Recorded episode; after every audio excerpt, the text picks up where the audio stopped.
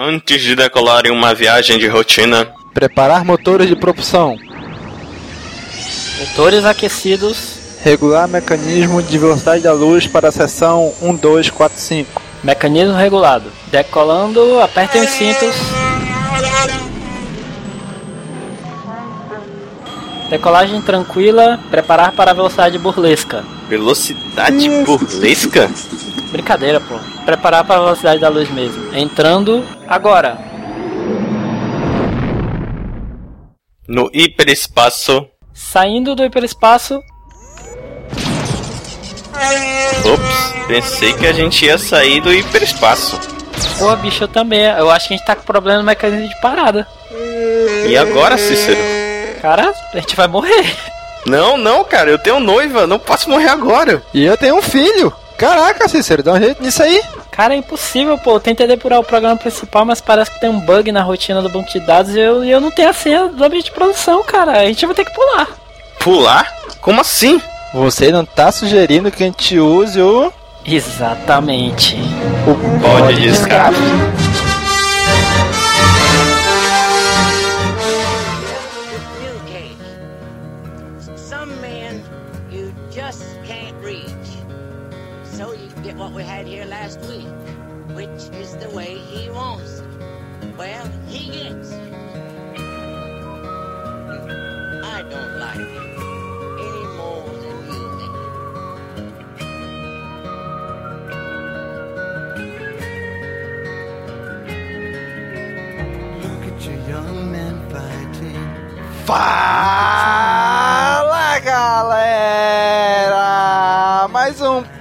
Pod de escape começando! Aqui é Domingos! E hoje aqui com a gente o Nick. E aí, Nick? Fala galera, aqui é o Nick e existem registros e registros. Algumas décadas atrás, esse registro não deu muito certo para algumas pessoas na Alemanha, disse o Wolverine. Olha aí, hein? Muito bem, cara. E tá aqui com a gente também o Cícero. E aí, Cícero? E aí, galera, aqui é o Cícero e eu já sei o final do filme do Capitão América. Eita, será? Olha aí. Será que vão ser corajosos a esse ponto? Vai tirar print da HQ e postar no Facebook antes do, da filme.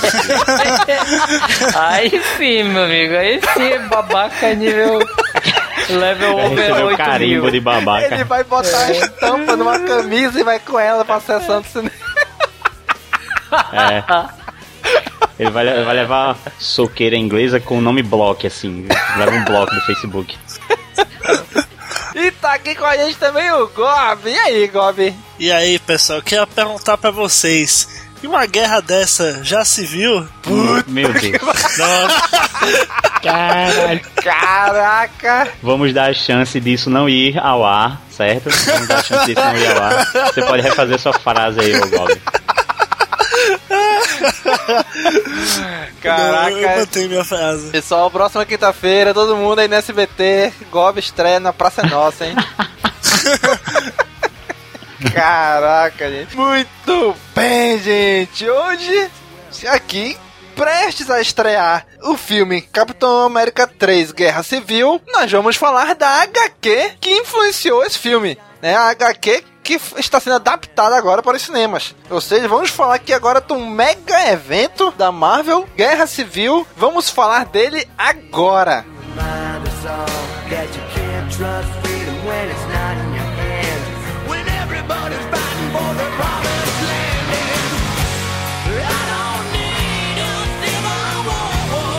Muito bem, Guerra Civil, um mega evento da Marvel aí nas HQs. Já tem o que? Uns 10 anos mais ou menos, né? Que foi lançado isso aí em 2006, 2007. E isso vai completar 10 anos agora. Olha aí, 10 anos depois que saiu nos quadrinhos, agora tá aí chegando nos cinemas, né? Mas e aí? Quem foi o escritor dessas HQs aí? Gob. Cara, quem escreveu foi ele, o grandíssimo gênio dos quadrinhos, Mark Miller. O cara, o cara é tão foda assim que, tipo assim, você entra no Twitter dele.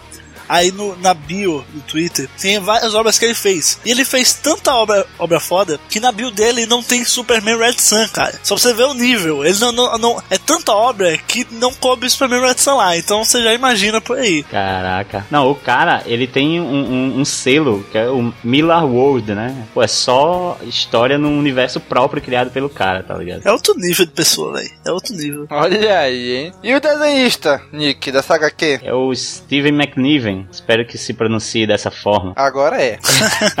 O cara, ele não, é, é, não contente é, ter desenhado assim magistralmente a Guerra Civil, o cara tem também no currículo o velho Logan, cara. Puta que pariu, Old Man Logan que tem a, a- e, inclusive é o mesmo. Eu, eu vou aqui abrir um, um parêntese. Essa dupla, o Mark Miller e o McNiven, eles estão juntos na Guerra Civil, em Old Man Logan e em Nemesis. Que é um- uma outra história aí do. É o que seria mais ou menos o Batman se ele fosse do mal. É um cara rico e com preparo, só que ele é o vilão da parada. Então, velho, são três obras incríveis dessa dupla. Puta que pariu, vocês têm que ler tudo isso. Olha aí, duas já estão no cinema, né? Duas estão chegando nos cinemas aí, né? Diz que. Parece que Nemesis também tá pra, pra virar filme. Essa- esse- todos esses quadrinhos do Mila vão virar filme, porque é muito massa velho, cara. Você abre assim a página, cada página é uma tapa na tua cara, assim, sabe? Assim que é bom. Eita!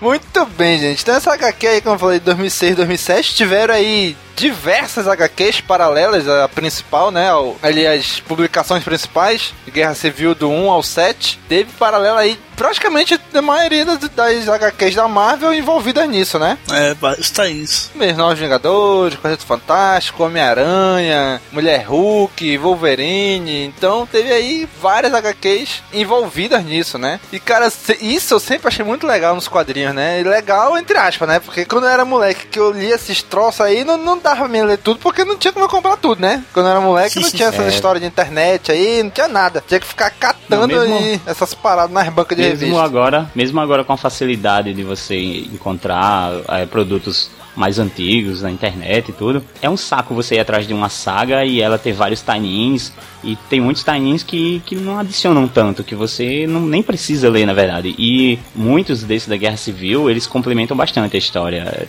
Tem muitos aqui que são, eu diria, essenciais, sabe? Mas então, cara, vocês acompanharam todas as HQs ao redor disso? Ou algumas ou só o arco principal mesmo? Nick, você que é o maior manjador aí da, Ah, da época da Guerra Civil. Bom, eu li alguns arcos ao redor aqui. Por exemplo, eu li os Novos Vingadores, porque eu já tava. Eu acompanhei os Novos Vingadores desde a formação, lá em Motim. Então eu acabei acompanhando até a, a Guerra Civil. Não na época do lançamento, né? Eu li depois. Eu- as do Wolverine, porque eu achei interessante eh, o que ele estava fazendo durante o arco. Para quem leu só as HQs principais.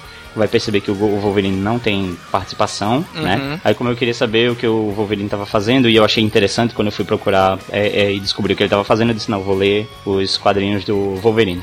Aí eu pulei assim alguns do Capitão América que eu achei, alguns que eu achei dispensáveis, pulei Quarteto Fantástico que eu não sou nem um pouco interessado no Quarteto Fantástico e foi isso. A maioria das HQs assim, é, acho que metade de, de todas as, sei lá, acho que tem umas 130 no total. Acho que metade disso eu li.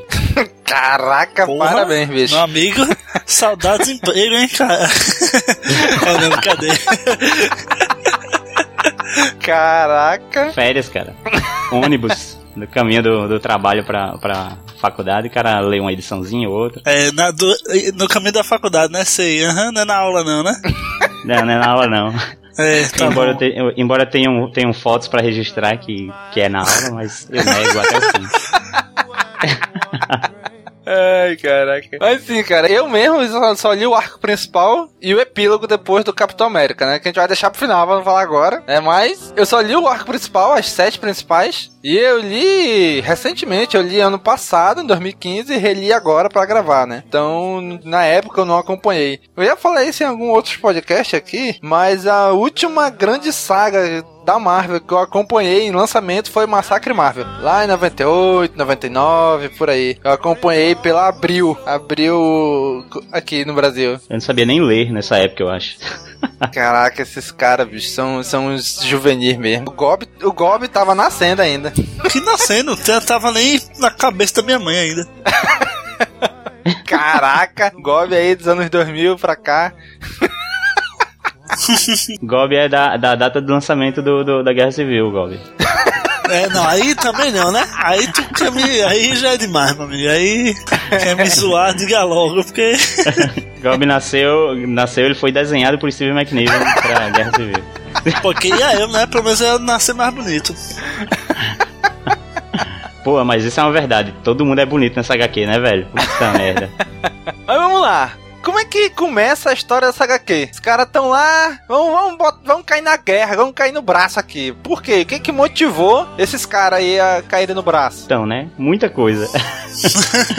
Praticamente, o que? Acho que uns seis anos de, de quadrinhos da Marvel pra trás levaram à Guerra Civil, né? Mas, mas é, o- a Guerra Civil acho que foi o, o evento da Marvel que mais teve preparação, para tipo, mais, mais, mais foi, foi mais bem planejado, querendo ou não. Eles desde lá 2004, eu acho, eles já começaram a plantar sementinhas, já começaram a estruturar as revistas da Marvel para ir seguindo o caminho. E daí, quando chegou a revista principal em 2006, aí, meu amigo, aí tudo, tudo fez sentido. Sim. O, o- acho que o, o- quem plantou assim o pilar principal para a Guerra Civil, acho que foi até o, o Bendis, né? O Michael Bendis. Que ele homem. começou com ele começou com a- a- algumas coisas, algumas coisas na Marvel. É, eu acho que eu acho que Vingadores a queda, junto com Dinastia M e deixa eu ver o que mais que levou à Guerra Civil. Ah, e teve uma, uma guerra secreta também que não é necessariamente as guerras secretas que a gente conhece, mas é uma guerra secreta que o Nick Fury Ah, isso aí eu li, isso aí eu li, isso aí eu li. É ótima, é ótima essa HQ. Eu, Eu tenho, também. eu tenho encapadura, essa saiu encapadura uma coleção da Marvel, de graphic novel, que estavam saindo aqui. Eu comprei essa Isso. daí. Eu comprei Muito pensando que era a- as guerras secretas das antigas lá. Quando eu comecei a ler, porra, nada a ver. Quem que eu me vi que é guerra no singular, guerra secreta. É, no singular, exato. E aí mostra uma equipe de Vingadores meio. eh, Não são Vingadores, mas uma equipe jun- juntada ali pelo Nick Fury, que o Homem-Aranha, o, o Wolverine e tal. Essas pequenas coisas foram tendo repercussões no universo Marvel e, e eh, eu acho que a maior. A maior repercussão, assim, era o quanto os eventos, as lutas, né, dos heróis contra vilões, seja para proteger a cidade ou não, o quanto isso tinha um impacto depois, né? Certo, o, o herói terminava a luta com o vilão, batia no vilão, botava o vilão na cadeia. Mas a que custo, né? Quantos prédios e quantas pessoas se acidentaram com é, para que isso acontecesse, né? Sendo que o vilão fugia de novo na outra semana e acontecia a mesma coisa. E é aquela coisa que a gente sabe de super-herói, que a gente sempre fantasia de que, é, beleza, aconteceu dessa forma, mas a Marvel, durante esse tempo, tentou puxar para o realismo e tentou mostrar as consequências desses atos de super-heróis. E é legal, né, cara? Porque assim, a gente, quando lia, pelo menos eu, quando lia quadrinho quando era criança, eu me imaginava no lugar do super-herói, né? Eu lia muito Homem-Aranha, por exemplo, eu sempre me imaginava como seria eu sendo Homem-Aranha, entendeu? Eu pulando lá de prédio em prédio, soltando teia, enfrentando os bandidos. E com essa HQ, eu já vi justamente o contrário. O que, o que que aconteceria se eu tivesse nesse mundo, eu mesmo, entendeu? Sem superpoder, sem nada, vendo essa galera ao redor quebrando tudo, batendo tudo, destruindo tudo, entendeu? E realmente tu para pensar, Sim, sim. caraca, bicho, ia ser uma merda incrível, né? Porque, pô, tu trabalha, aí tu compra ali teu algu- alguma coisa que tu, que tu quer muito, parcelado em 500 vezes, parcelado a perder de vista, aí, porra, aí tu vai montando sei lá, tua coleção de quadrinhos, teus videogames, o, a tua casa, compra um carro, como, sabe? Vai com- montando a tua vida. Aí de uma hora pra outra chega um cara ali, começa a brigar dois super seres e destrói tudo. Caraca, bicho, é foda isso aí, né? Peraí, pri- pri- primeiramente, primeiramente, cada um aqui, qual o time de vocês na Guerra Civil? Essa é uma pergunta que. divisora de águas, definidora de caráter, eu diria. Durante toda a Guerra Civil, eu tava com o escudo na mão, cara. Eu sou. Eu não gostava do Capitão América até a Guerra Civil. Acho, Oxi, acho já. que ele me ganhou ali. É. Ele, ele frente a frente com a Maria Hill, com todas as armas da Shield apontadas pra ele. Que eu acho homem, que ele né? me ganhou ali, cara. Que, homem. que homem. Meu Deus do céu, que homem. E você, Domingos? Eu sempre fui, sempre serei eternamente time Homem-Aranha. Ué. Ah. Onde ele tá, Não, eu não, tô. mas.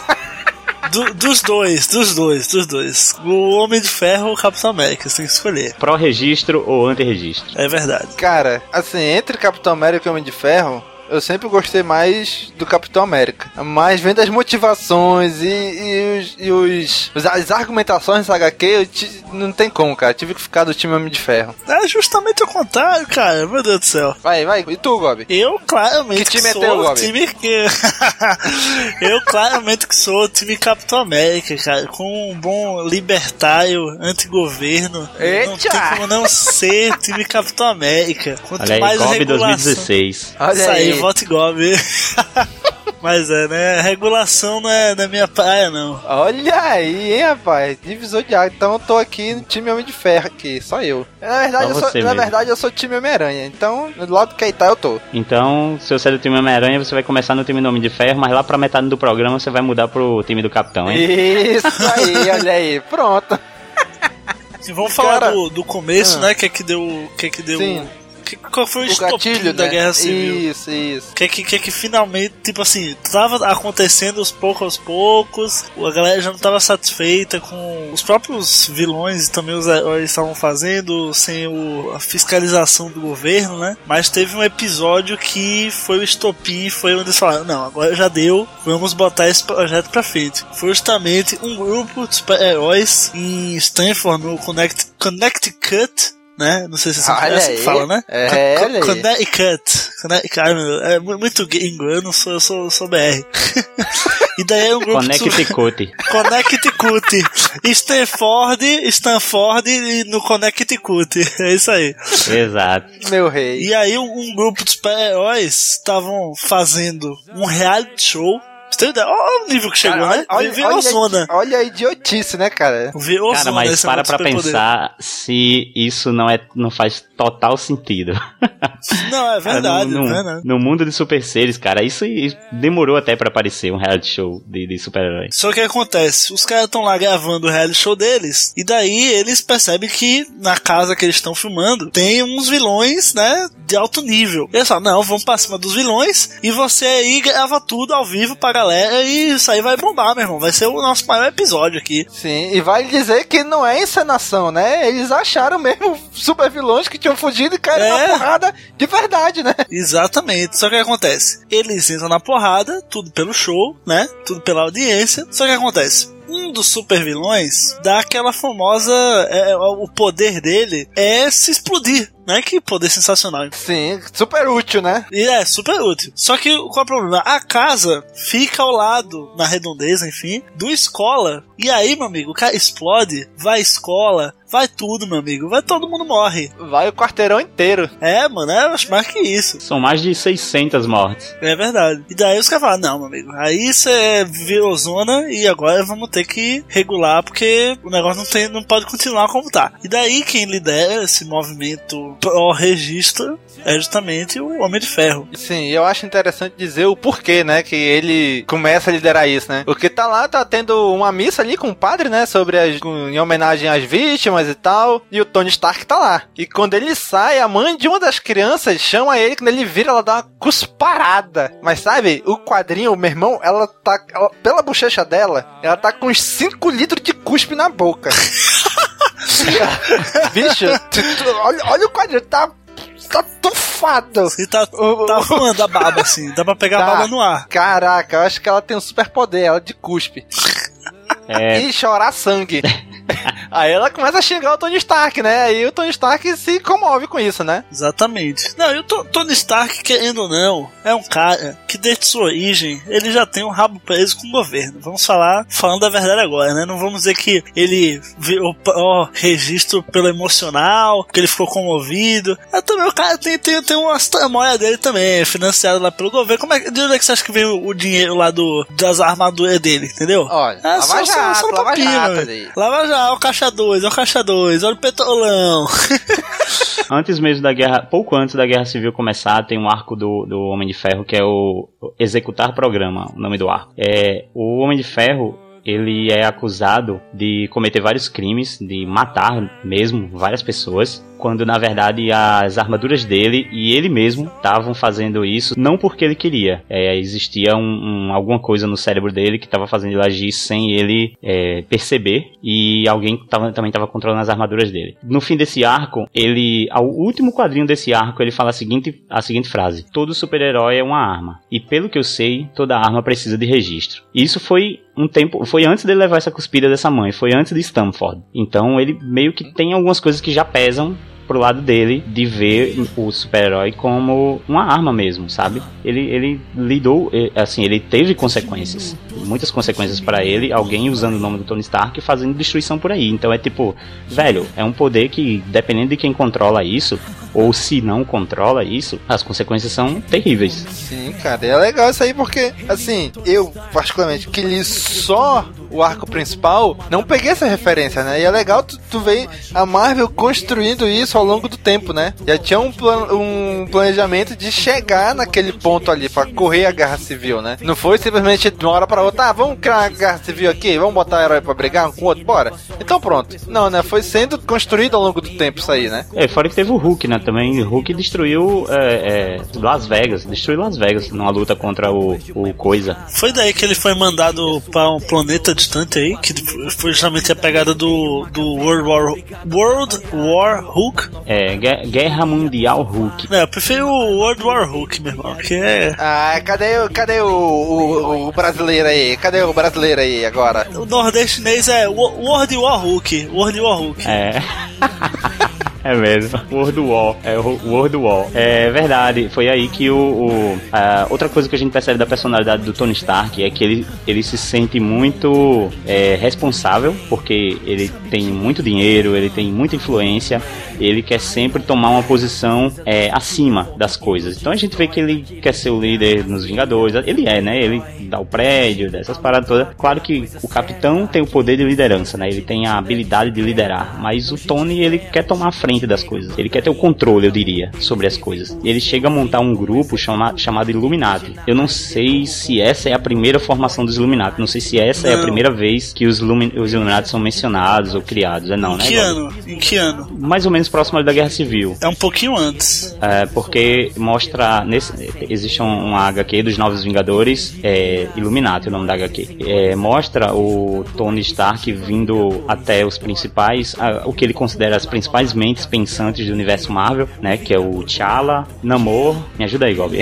O, o Doutor Estranho, o próprio é, Capitão América, o. Isso. Kim, o Reed Richards. O, o Inumano lá, o Inumano. O Raio Negro. E, e, pronto, o Raio Negro. Nessa época eles não tinham chamado ainda o, o Capitão. O Capitão não tava nessa época, era o. Eles tinham chamado o, o Professor X lá, o Xavier. Pronto. E o, Homem de Ferro tomou essa decisão porque ele queria que um grupo maior que todos os outros heróis decidissem, assim, o que. É, como fazer as coisas, né? Então, o, o problema da, da primeira vez que ele chamou todo mundo era a guerra Kree-Skrull, que ele que acabou tendo várias consequências e o Tony Stark achou que esse grupo era culpado por saber de tudo e não ter feito nada antes e aí eclodiu a guerra, mas ninguém concordou, todo mundo foi embora. Ele chamou novamente para resolver o caso do Hulk. Né, Hulk destruiu Las Vegas e tudo mais. Ele tinha a ideia de prender, de mandar o Hulk embora. Causou uma destruição grandiosa. E dessa vez eles concordaram. Acho que o único que não concordou foi Namor, que não concordou porque ele achou que a, essa atitude do Tony era tipo assim: se a pessoa, se ele concorda com o que a pessoa tá fazendo, beleza, ela é meu amigo. Se a partir do momento que eu não concordo mais com o que a pessoa tá fazendo, ela é meu inimigo e eu vou prender ela numa nave e vou jogar para outro espaço, né, para fora do espaço. Foi mais ou menos assim que Namor encarou isso. Mas novamente, ele montou o Illuminati e eles decidiram que ia mandar o Hulk para fora. E ele fez uma última, uma, uma terceira reunião que foi quando ele percebeu que ia ser necessário o ato de registro. Provavelmente depois do arco executar programa, como eu falei, ele terminou com aquela frase e pouco antes do que aconteceu em Stanford. Mas assim, existe uma, uma página inteira desse quadrinho. Ele é antes da Guerra Civil, mas o cara descreve exatamente, é o roteiro da Guerra Civil. O cara fala tudo que vai acontecer na Guerra Civil, cara. É assustador sabe? Fica parecendo que o Tony Stark sabia tudo que ia acontecer e, ou manipulou tudo para que acontecesse daquela forma. Ô Nick, tu, tu tinha me mandado essa, esse trecho, justamente que ele prevê a guerra civil. Tu tem ele aí? Hum. Lê pra nós, pô. Tenho ele aqui, vou ler ele aqui. O Tony Stark ele fala o seguinte. Sou um futurista e eu vou lhes dizer o futuro. Um herói, provavelmente um jovem, um dos jovens Vingadores ou aquelas crianças de Los Angeles, alguém tranquilo, despreocupado, melhor dizendo, um jovem com a melhor das intenções, fará algo errado. Ele irá tentar salvar alguém, fazer algo heróico, mas cometerá um erro. Irá virar para a esquerda ao invés da direita e pessoas serão feridas ou mortas por causa disso. E isso aparecerá ao vivo na TV, ou seja, vai ser gravado. E ele diz ali alguma, alguma referência que eu não peguei, e como Looney King, eles irão mostrar mais e mais por todo o mundo, até que tudo que já estava borbulhando derrama, e cada político procurando fazer um nome irá correr para a TV e dirá para a América como eles irão salvar o mundo daquelas pessoas fantasiadas fora de controle que acham que as leis não se aplicam a eles. Metade de nós concordará com isso e metade não. E por causa dessa mini rebelião, nossos legisladores irão usar alguém como exemplo, alguém como nosso amigo Homem-Aranha, alguém com quem eles possam fazer um grande espetáculo, alguém que eles possam desmascarar na TV, destruir o casamento e a família e culpar por um crime ou dois, tudo para o mundo inteiro ver, e o país se dividirá. Lados serão escolhidos e pessoas serão feridas. Amigos contra amigos. Pessoas que costumavam ser adversárias se vendo unidas por uma causa em comum. Amigos morrendo pelas mãos de antigos aliados ou companheiros de equipe. Isso é o que acontecerá. Cara, é absurdo. É, meu irmão, velho. Descreveu. Tony Stark é a nova Sim. mãe de nada, velho. Porra. Olha aí, olha aí, hein? Nesse discurso dele, eu acredito que tem pelo menos 40% desse discurso estava programado era coisa que ele sabia que ia acontecer porque ele teria participação direta nisso. É um filho da peste mesmo, por isso que eu falo, velho. O cara vai, vai, dizer, vai dizer que ele ficou comovido porque a mulher foi lá falar com ele, né? Oh, homem, tava tudo já nos planos, meu amigo. O cara tinha tudo na mão, sabe de nada. Inocente. É controlador ele chega a forjar, ou, é, a gente sabe, a gente no começo da, da, do quadrinho a gente vai percebendo que o Tony ele tem uma, uma amizade forte com o Peter Parker, né? É, isso sim. já vem se construindo também nos quadrinhos tanto do Homem de Ferro quanto nos quadrinhos de Homem-Aranha, principalmente nos quadrinhos de Homem-Aranha. É, o Tony meio que apadrinhou ali o Peter Parker. Chega um momento que o Tony vai ficando tão íntimo da, da, da do Peter que tem até uma, uma hora que o, o Peter tá dormindo com a Mary Jane e, acorda, e ele acorda com alguém chamando, né? Peter, Peter. Aí ele acha que é Mary Jane chamando, mas ele percebe é um uma ave, um gavião que tem no, no armário dele tá chamando. E quando ele percebe é o Tony Stark chamando por esse gavião, é um, um, objeto eletrônico. Começa a se comunicar com ele. Caraca, tu tá me dizendo que o Tony Stark é o capeta que possuiu um gavião, é isso? ele, a, a, a, ele começa a falar com o Tony através desse gavião. Caraca! A Mary ah. Jane vai chegando só de lingerie assim para o, pra o gavião e falar: Por favor, Tony, me diga que essa coisa apenas ouve e fala. Me diga que ela não vê. Aí o Tony, tudo bem, vou dizer, ela não vê. Aliás, é. Bela lingerie. Cara. É muito filho da puta. Os caras, eles estão muito íntimos um com o outro. Porra, mais do, mais do que eu gostaria. Só, só pra né? fazer um parênteses aqui, né? o, o, importante é que o Peter vai com o Tony na, numa das primeiras audiências sobre é, é, a lei de registro e alguém é, tenta atacar o, o, Tony Stark. Alguém causa um atentado, né? Atira no Tony Stark. Só que Mas o Peter isso, tá lá pra isso, proteger. Isso é onde? Que, que HQ é essa aí? É no quadrinho do espetacular Homem-Aranha. Antes da Guerra Civil, isso aí? É, é mais. É, isso. É, é ao redor da primeira edição ainda. Uhum. É, então ela acontece meio que durante a primeira edição ali. E o Homem-Aranha salva o Tony Stark. Só que no final do quadrinho a gente percebe que o atirador foi contratado pelo próprio Tony Stark. Foi tudo forjado. Ah, Ou seja, foi uma forma, foi uma forma de fazer os, o Homem-Aranha abraçar a causa, né, ainda mais e ainda mostrar pro governo é que é perigoso para um herói mostrar sua identidade, porque tem vilões por aí só esperando para atacar a pessoa física dele, a pessoa, é, a identidade secreta dele. O bicho, é isso que eu tô falando, velho. Não tem como ser time Homem de Ferro, não, velho. O cara é filho da peste, não tem por onde correr, não. Olha aí, ó, olha aí, ó. Tô dizendo, time Homem, só o time Homem-Aranha. Homem-Aranha no meio do caminho mudou pro Capitão América, eu tô mudando também, hein? Tô, tô, tô chegando lá. a partir de agora. Contar os podres aqui. Todo, com todo esse background desse filho da peste aí, desse Tony Stark Stark aí. Ô, meu irmão, ainda não, hein? Pois é, nunca confie no gavião que tá na sua estante.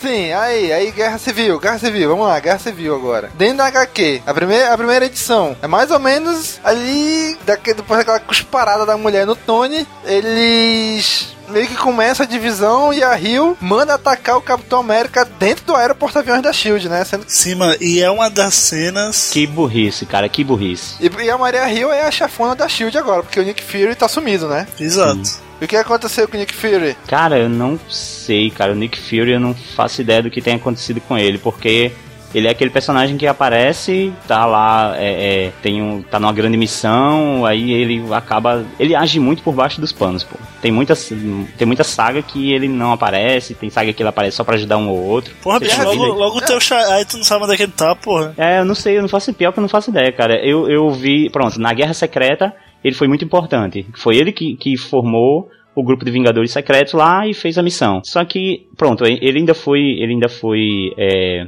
importante durante a HQ do Hulk que mandou ele pra nave lá porque ele que entrou em contato com o Banner e convenceu o Banner a ir, a ir até essa nave, porque ele falou pro Banner que a nave era da Hydra. É, foi o que convenceu ele. Quando o Banner chegou lá, foi que descobriu que, que na verdade era uma, um dos produtos da SHIELD, algo assim. Mas pronto, a partir dali eu não, não faço ideia de onde esteja o Nick. Ah, ele também se envolveu muito com a Mulher-Aranha, porque a Mulher-Aranha, cara, a Mulher-Aranha, se, se vocês lerem Novos Vingadores, vocês vão perceber que não, não existe é, viúva negra nenhuma, não. É, a Mulher-Aranha é a principal espiã de todo o universo Marvel. A mulher é foda. A mulher tá jogando lá, tá jogando cá. Puta que pariu.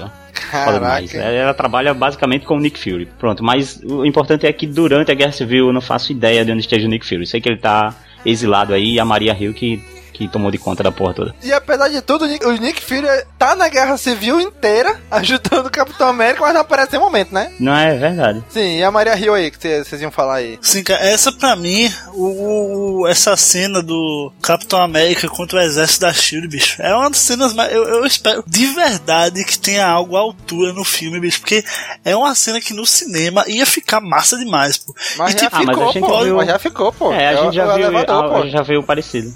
É, ah, que elevador, bicho, que elevador. Eu tô falando que Sim, elevador pô. nada, rapaz. Você anda é uma fucking nave da Shield. Uma fucking nave da Shield, meu irmão, gigante. Eles se inspiraram nessa cena aí pra fazer a cena do elevador, viu? Não, pô, mas tem que ter uma cena de nave, velho. É, é, muito mais gente, pô. E tipo, o Capitão América vai pra cima da galera, felizmente, tá ligado? É muito foda, pô. Ele quebra o vidro do, da nave, sai. Meu irmão, é muito foda, é muito foda, velho. Não, não, existe Cara, isso, mas a, a Maria Hill, ela é muito precipitada nesse, nessa, nessa página. Ela fala é, as palavras dela, olha só, ela acaba de falar isso. Essa proposta vai à votação em duas semanas e pode virar lei em pouco mais de um mês. Cara, ela acaba de dizer isso.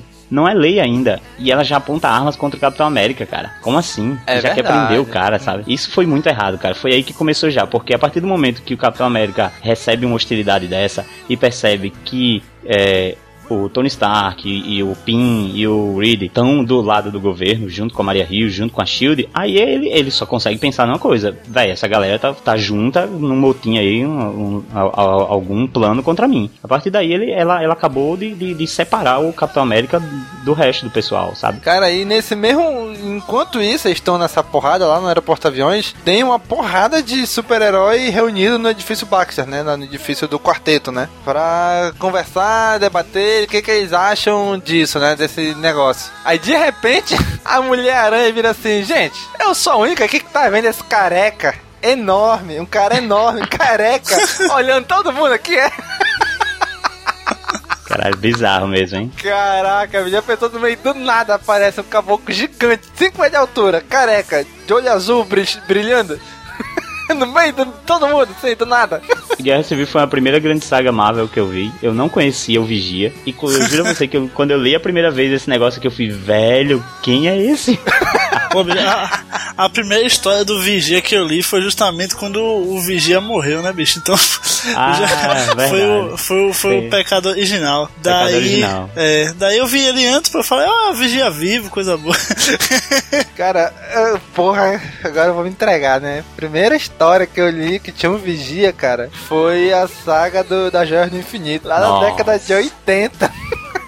Lógico que eu não, eu não, li na época do lançamento, né? Eu li depois comprando em sebo. Mas eu Velho, conheci ele ali. Aí depois eu conheci ele também quando ele apareceu, se não me engano, no Massacre Marvel, nas Guerras Secretas, aí tava tudo lá, olhando, vendo o que tava acontecendo. Eu vi todas essas pontos, o Vigia. Então o Vigia pra mim já era, já era um velho conhecido de muito tempo já quando eu vi aí. Eu vi ele também em Terra X. Terra X ele tá passando o posto dele para outra pessoa. Eu digo aí, é tão, é tão no futuro a história que o, o Vigia ele já tá se aposentando e trazendo outra pessoa para ser o Vigia no lugar dele. Caraca!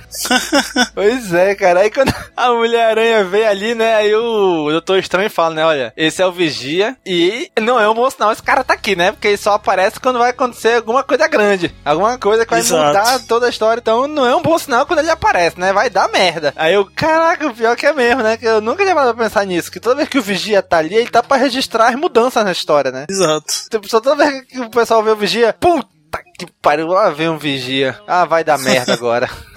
Cara, aí, aí o, o Reed, pra variar, né? Ele se soca no trabalho ali e esquece toda a família, né? O Johnny, o irmão da Sui, que tá no hospital internado, porque depois daquele que aconteceu lá na, na, na escola lá, ele foi literalmente espancado pela população na entrada de uma boate. Uhum. A Sui tá ali falando com ele, ele meio que fala só no automático com a Sui. Caraca, bicho, o, o lembra muito do Reed mesmo, aquele cara que é focado no trabalho e esquece de tudo, da família, de tudo, né? Caralho, é, ele é muito alienígena, o cara, assim, ele tem, tem até uma cena que ele, ele, ele tá é, tá falando com o T'Challa, né? Com o, o Pantera Negra. Sim. O Pantera pergunta para ele como é que tá o, o John, ele fala: Ah, tá no hospital lá, a Su tá com ele há vários dias. Se ele tivesse piorado, ela tinha me ligado. Aí ele começa a olhar ao redor, começa a olhar para Wakanda e começa a falar das belezas de Wakanda. O T'Challa percebe que o cara não tá dando a mínima pra família dele. Ele só consegue olhar para o quanto é magnífico a ciência, sabe? Uhum. Aí o, o, o T'Challa olha para ele e fala: Reed, liga pra sua, cara. Sério, sério, sério. Ah, olha, quem avisa amigo é, hein? Liga pra tua é, mulher, é, rapaz. Tipo isso, cara. Liga pra tua mulher. Tá, tá precisando falar com ela. Mas ele não, Tem uma não toca nisso, cara. É foda, né, velho? O Reed Richards, ele é o. Assim, ele é um dos meus personagens favoritos. Justamente porque ele parece comigo, né? O cara, quando foca no negócio, meu amigo, esquece todo o resto, só fica ali, bitolado. Tipo nerd, né? Fica, passa, aí, passa horas ali na mesma coisa, mesma coisa. Esquece a família, esquece a mulher. Não existe mais nada no mundo. É o, é o Reed Richards, é, é, o nerd. Eu acho que por isso que ele é o personagem favorito de muita gente. Fica aí o aviso para as futuras pretendentes aí, a, a senhora Gobi, né?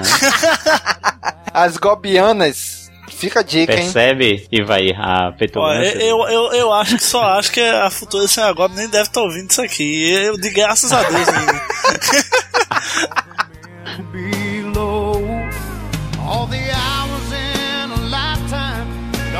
é que é o seguinte, que é claro, né, cara, você vê assim que nos filmes da Marvel, eles substituíram, não, o Reed Richard pelo, pelo Bruce Banner, né, pô? É bem claro, é assim, verdade, assim, isso, né? Se, se, bem que no filme, nos filmes da Marvel, ficou ali o Bruce Banner e o Homem de Ferro, né, juntos ali, né? Já no, no nos quadrinhos você vê que é o, é o Reed Richards que é o cara, assim, é o cientista que, que faz as paradas todas, assim, né? E o, e o Hank Pym, né? O Hank Pym e o Hank é Pym também, louco, né? exatamente, aí o Hank Pym também.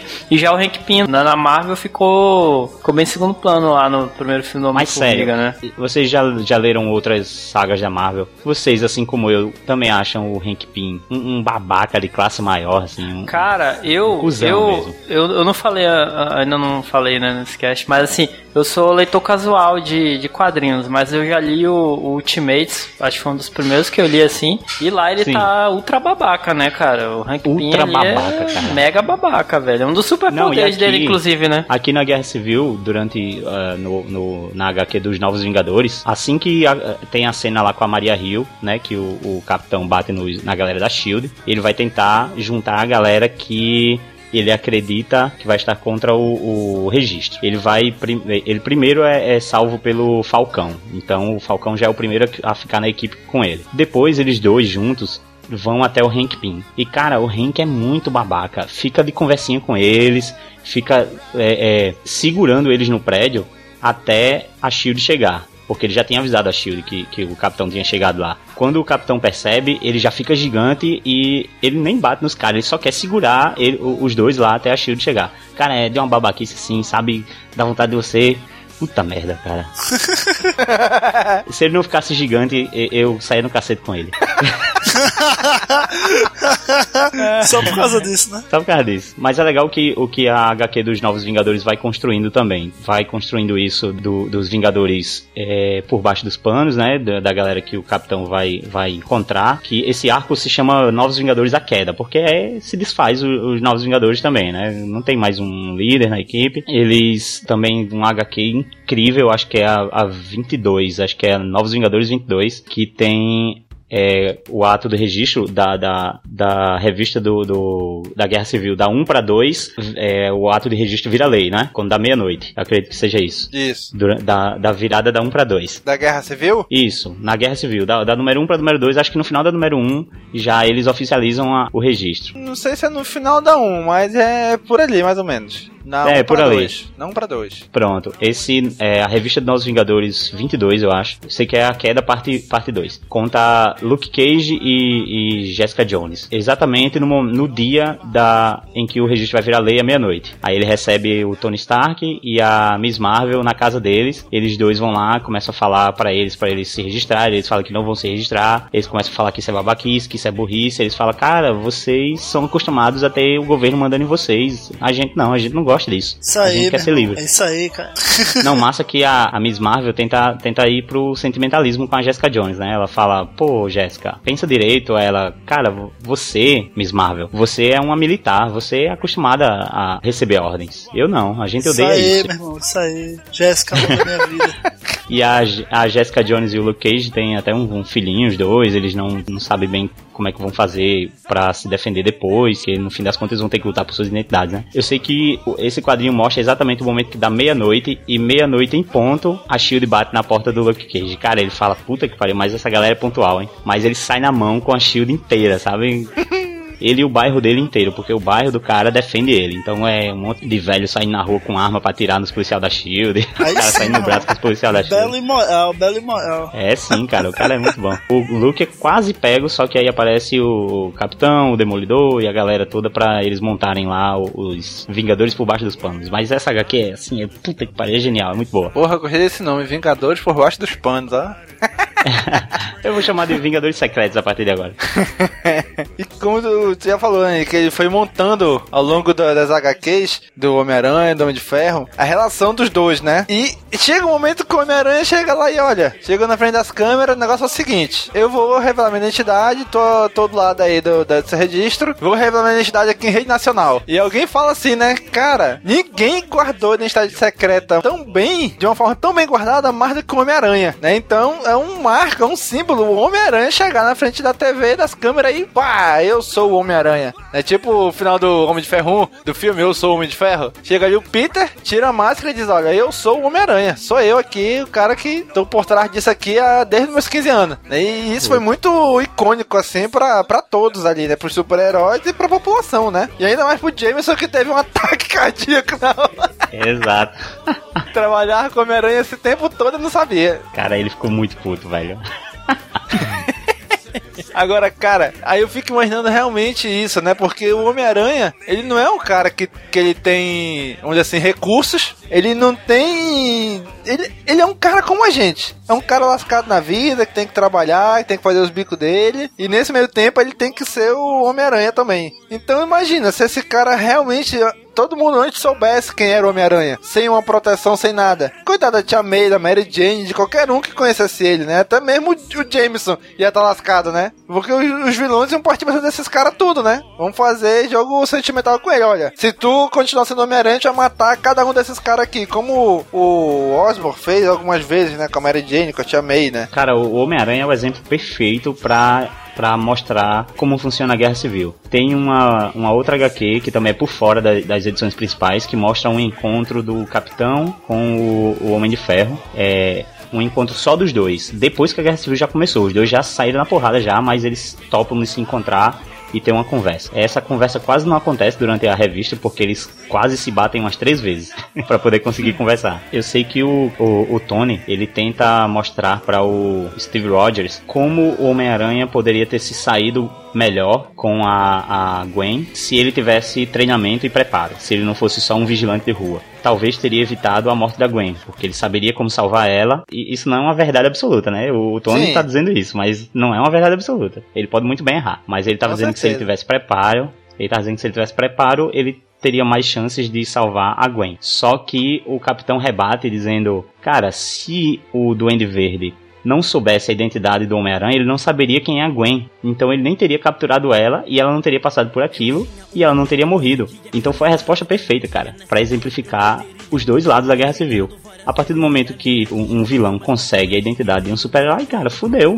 E o Homem-Aranha é o exemplo perfeito. Pois é, porque, por exemplo, se o cara descobre a identidade do Capitão América, quem é? Quem que ele vai atacar. Não tem, pô. Capitão América é um cara de gerações passadas, entendeu? Não tem ninguém ali tão próximo a ele pra ele atacar. O Homem de o Tony Stark, todo mundo sabe que o Tony Stark é o Homem de Ferro. E aí? Entendeu? Tem que ser alguém que seja o símbolo realmente desse negócio da, da identidade secreta, né? Que no caso aí o maior deles era o Homem-Aranha, né? Sim. Cara, aí o Tony Stark, ele tenta ir lá com os, com os X-Men, tentar recrutar os X-Men, né? E o que que aconteceu, Nick, com os X-Men? Por que, que eles estão daquele jeito ali, sendo vigiados pelos Sentinelas? Ah, isso foi resultado da Dinastia M, né? No final da Dinastia M, a Feiticeira Escarlate consegue, com a magia do caos dela, é, fazer o número de mutantes, de milhões de mutantes, cair para apenas 198 mutantes. Caraca! Os mutantes, eles se, se transformam em uma raça extinta, praticamente, porque só existem menos de 200 no mundo inteiro. E todos os mutantes acabam se refugiando lá na Mansão X, pelo menos alguns, né? Existem alguns que não, não estão na, na Mansão X, mas a grande maioria deles acabam se unindo, porque eles são poucos, então eles resolvem resolvem ficar na mansão X, né? E o governo meio que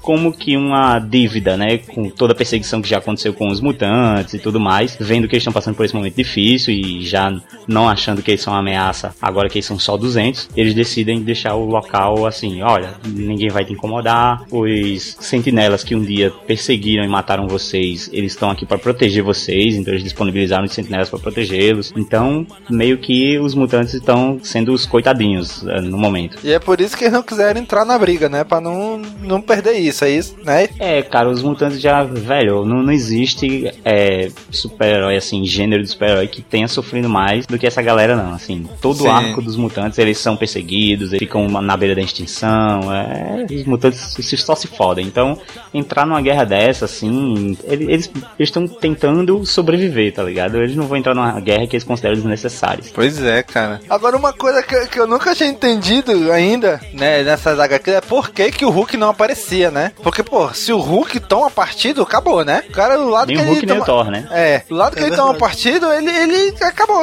acabou. Esse lado ganha. Só que o Thor ele aparece e depois a gente percebe que ele não é o Thor, é, é uma. Exato. É uma, sei lá, um híbrido ali de clone com ciborgue e tal. E agora o Nick explicando aí pra mim, eu entendi por que, que o, Thor, o Hulk, por que, que o Hulk não tá ali, né? Eles vão ter que, logicamente, não vão poder colocar também o Hulk no filme, né? No cinema, porque, porra, se ele tomar partido já era também, né? E nem o Thor. Então, cara, agora tu imagina, o cara cria a porra de um clone de um deus. Caraca, bicho, olha a loucura que esses caras fazem. Assim, a, a épica foi pro espaço junto com o Hulk, né? Sim.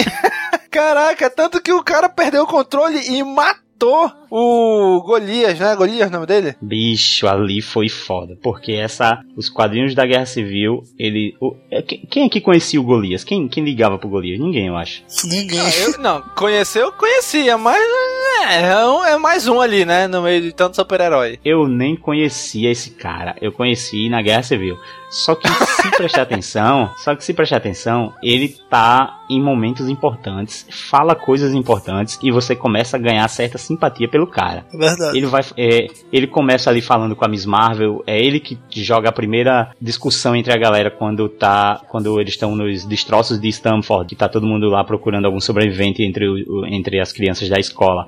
Ele fala, cara, essa foi a gota d'água, eu acho que Sim, a partir daqui verdade. o governo vai tomar uma atitude mais séria com a gente. E a Miss Marvel, você acha? Eu acho que não. Cara, é ele que começa tudo, vai mostrando ele conversando com pessoas importantes aqui e ali. Tem uma cena muito legal que é quando o capitão, o Hércules e o Golias e acho que não lembro quem mais aqui, eles descolam as identidades falsas. Sim, sim. É, é pouco antes desse ataque, né? O Capitão América, Hércules, Demolidor e Golias. Isso. O diálogo deles ali, cara, o Golias, aos poucos, ele vai ganhando importância e você vai gostando desse personagem. Eu que não conhecia o cara, é, teve muita gente que disse, ah, mas mataram, escolheram matar o Golias porque o Golias não é importante, certo? O Golias não é importante. Mas não deixou de ser importante na história, porque eu tinha comprado o Golias. Eu já tinha curtido o cara. Eu fiquei, caraca, legal, o poder do cara ficar grandão, é igual o Hank Pym, mas o Pym é babaca, então não gosto dele. eu, agora, agora tem um gigante que eu gosto. Aí o cara, pá, recebe um raio no peito. Puta merda, aquilo foi, foi assim. E, e até o momento eu não sabia que o Thor era um clone. Eu achava que merda é essa? O que, que, que, que aconteceu é, com o Thor? Eu também não, tá velho, também não. Eu achava que ele, sei lá, tinha voltado surtado, velho, tá ligado? É, eu também achei que, velho, o bicho chegou pra, pra surrar todo Sim, mundo aí. Não a cara dele no final do quadrinho, acho que é da terceira edição, cara, tá uma cara muito sombria. Assim, caraca, sim, eu cheguei aqui pra acabar com essa porra aqui mesmo. Importante dizer que esse confronto que acontece é uma armadilha do Tony, né? Porque sim. ele dá um aviso de que tá acontecendo um problema e tudo. A equipe do capitão vai lá, mas era tudo um, um plano do Tony para pegar todo mundo ali de uma vez. O Tony dá uma nova chance deles se renderem, só que, velho, o capitão já sofreu ataques do outro lado. Ele não, não, não quer mais conversar, ele quer dar na cara de alguém. Aí ele é, desestabiliza cara. o Tony e começa a bagunça, começa a briga toda. É, só que dá merda e aparece esse Thor surtado aí. Cara, agora o, a, o desenho foda, né, cara? É do Hércules destruindo assim a, a, a cabeça desse Thor aí híbrido, né, cara? Nossa, assim, muito o, foda, é muito o foda. desenho é Mas, é muito foda, cara. É excelente, olha. Os detalhes, velho. Puta merda. Duas figuras mitológicas de, de, de duas culturas distintas, né? Duas mitologias diferentes, né? De duas mitologias diferentes e você fazer o. Caraca! E ele usa o próprio martelo, né? Porque não é o Mihoni. O, o. Mijonier, Mijonier. Tem que falar igual, igual o Nordestino, meu amigo. É Mijoni, Mijoni. Mijoni. É o Tó, é o Tó, é Tó, é Tó com Mijoni. Pronto, o, o, o Hércules pega o Mijoninho aí. Cara, Mijoninho. cara, afunda a cabeça do, do, do Thor. E ele ainda fala, né, cara, eu conheci o Thor, né? Você, eu, eu, eu, sei que você não é o Thor. Você vai fazer, você vai pagar por essa afronta ao nome do meu amigo. Puta merda, é muito foda. E quebra martelo, quebra tudo, né, bicho? Quebra tudo. É, explode tudo. Foda. E o Thor, falando nisso, onde é que o Thor tá nesse meio tempo? Morto. Morreu. Morreu mesmo. Tá, tá, morto mesmo. É, morto, né? Morto igual o Optimus Prime e o Super-Homem agora. Mo morto, Opa, spoiler. Epa! Eita! Ei, corta isso aí, Daniel. Corta. Porra. Pode cortar, hein? Não.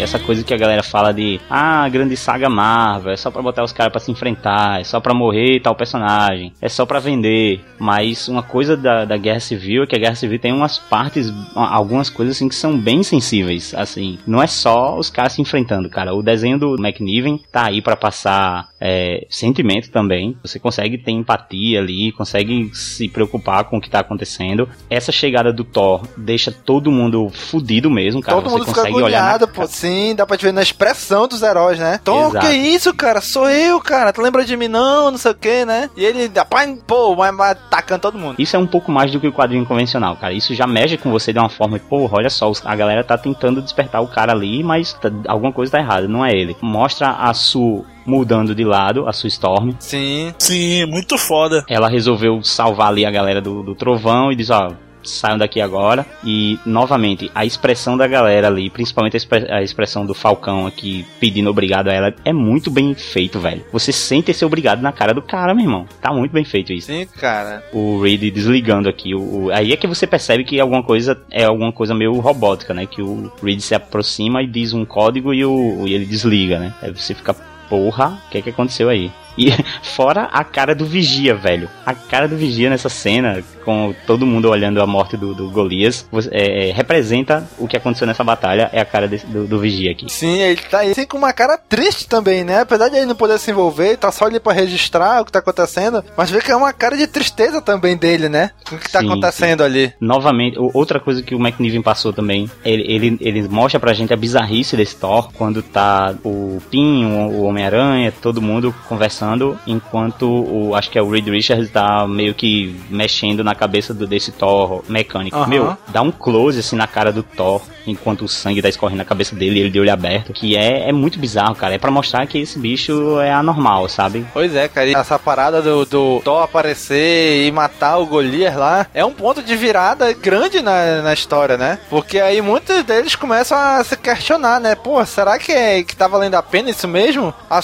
Sim. muda de lado direto, apesar de ela nunca ter comprado muito essa ideia do registro, né? É, ela tava lá pela, pelo marido, né? É, ela já muda ali na hora da batalha, salvando os caras. Aí já muda o Homem-Aranha. Aí o pessoal tá perguntando ali também, a outra, a Vespa, né? O Hank Pym. E depois a gente vê, a gente sabe que ele tá tomando antidepressivo, né? Por causa do que aconteceu. Tu vê a cara dele quando ele tá olhando o Reed mexendo na cabeça do Thor ali. Ele tá assim com uma cara, sabe, de meio que de desespero, cara, pelo que aconteceu. Isso é muito legal, cara. É, nessa época da, dessa edição, estão acontecendo algumas coisas ao redor da Guerra Civil. Por exemplo, o Wolverine, ele, como eu falei, ele comprou uma missão na Guerra Civil que é caçar o Nitro, já que o Nitro sobreviveu à explosão. É o que se explode lá que deu o estopim, Isso. né? Na verdade, a gente percebe aí nesse durante essa caça do Wolverine, eles meio que explicam o poder do Nitro e ele não se explode, ele não, não some, sabe? Ele meio que explode tudo ao redor dele, é, contando a partir exatamente assim do ponto onde ele está. Meio que ele é o centro do furacão, o olho do furacão, sabe? Hum, o epicentro. Isso, ele é o epicentro e explode tudo ao redor. Ele, ele, não, ele não se explode como eu imaginava que, que acontecia. O Wolverine decide a caça dele. Então, com, assim, com a desaprovação de todo mundo, com a desaprovação dos X-Men, com a desaprovação de Tony, ninguém quer que ele. É, todo mundo acha que é uma vingança, mas na verdade ele quer a resposta, né? Então ele vai atrás do, do, do Nitro. Aí ele encontra o Nitro e tudo mais, e ele percebe que ele dá uma surra no Nitro, claro, como o Wolverine faz. E o Nitro fala que estava sob efeito dos hormônios de crescimento mutante. Eita! Uma droga que, que é distribuída que faz pessoas humanas ficarem superpoderosas por um determinado tempo e deixa pessoas superpoderosas assim, sabe, absurdamente poderosas. Então a explosão dele estava anabolizada. Sim. Isso aconteceu, e, e, o Wolverine perguntou quem estava pagando isso para ele, quem, de onde ele comprou isso. Ele disse, cara, eu estava recebendo isso de grátis, né? De um grupo que ele descobriu depois que era um, é uma empresa que eles ganham dinheiro reconstruindo as cidades após um grande desastre. Tipo, os vilões e os, os heróis lutavam e o desastre que ficou ali essa empresa que ficava responsável, né, por reconstruir, então eles ganhavam dinheiro com isso. Então eles estavam é, dando essa droga para alguns heróis causarem acidentes de propósito e, e para que esses estragos fossem grandes o suficiente para que eles ganhassem muito dinheiro com aquilo. Porra, o Wolverine fica puto, velho. Aí o Wolverine vai atrás tanto do Nitro quanto do cabeça dessa empresa e pra dar um fim a, isso. Porra, quem não ficaria com raiva numa situação dessa, né, bicho? Pô, velho, eu fiquei puto também. Aí essa história é um pouco longa, ela tem a ver com o namoro também, porque a namorita morreu, né? A Porra, Sim. Namorita, o nome dessa personagem, caraca, que tosco. O Wolverine primeiro ele não consegue matar o Nitro porque tem um grupo que tá querendo matar o Nitro primeiro que ele. Então ele começa a querer salvar o Nitro para ele matar o Nitro. Aí, Sim. mas na verdade é, um, é a galera de Atlântida aí que tá puta com o Nitro porque ele matou a Namorita também naquela explosão. Mas enfim. E a outra coisa que tá passando ao redor da Guerra Civil durante esse momento também é que o Nitro não foi o único sobrevivente da, da explosão. Tem o menino também, o Speedball. Sim. Ele também sobreviveu, embora não seja mencionado, eu acho que não é mencionado na HQ principal. Não, não, é não. Ele voa quilômetros de distância, cai numa fazenda lá. Ele, ele gera uma segunda explosão, porque a roupa dele absorve parte da explosão e explode novamente, matando mais gente. E aí ele é preso e Cara, ele sofre assim, o pão que o diabo amassou na prisão. O cara bate nele, chama ele de assassino de criança. Ele apanha tanto dos policiais, quanto dos bandidos, quanto dos, do, das pessoas na rua. Ele sofre atentado. A mulher lá, a mulher Hulk tenta ser advogada dele, tenta amenizar as coisas, mas, cara, só dá merda pro lado do cara. Ele vai passando por uns perrengues bem foda, sabe? Uhum. Essa HQ do Wolverine com Nitro, né? Uma que ele, ele fica só o esqueleto e um pedacinho de, de. que sobra assim do, da, da pele dele Sim. que se reconstrói destrói, né? Uma cena meio, meio famosa, né? Esse grupo que vai em busca do Nitro, é, o Nitro se explode, né? Mata todo mundo e acha que matou o Wolverine também. Só que vem o Wolverine andando, pegando fogo, só o esqueleto se recompondo assim. Ah lá, Exterminador do Futuro, é? É, mas eu já, se bem que eu já vi essa cena do Wolverine aí, cara, umas quatro vezes, cara. Em outras edições de X-Men, ou de X-Factor, ou de, de, do próprio Wolverine. E, esse já é um plot que tá, assim, sendo gasto.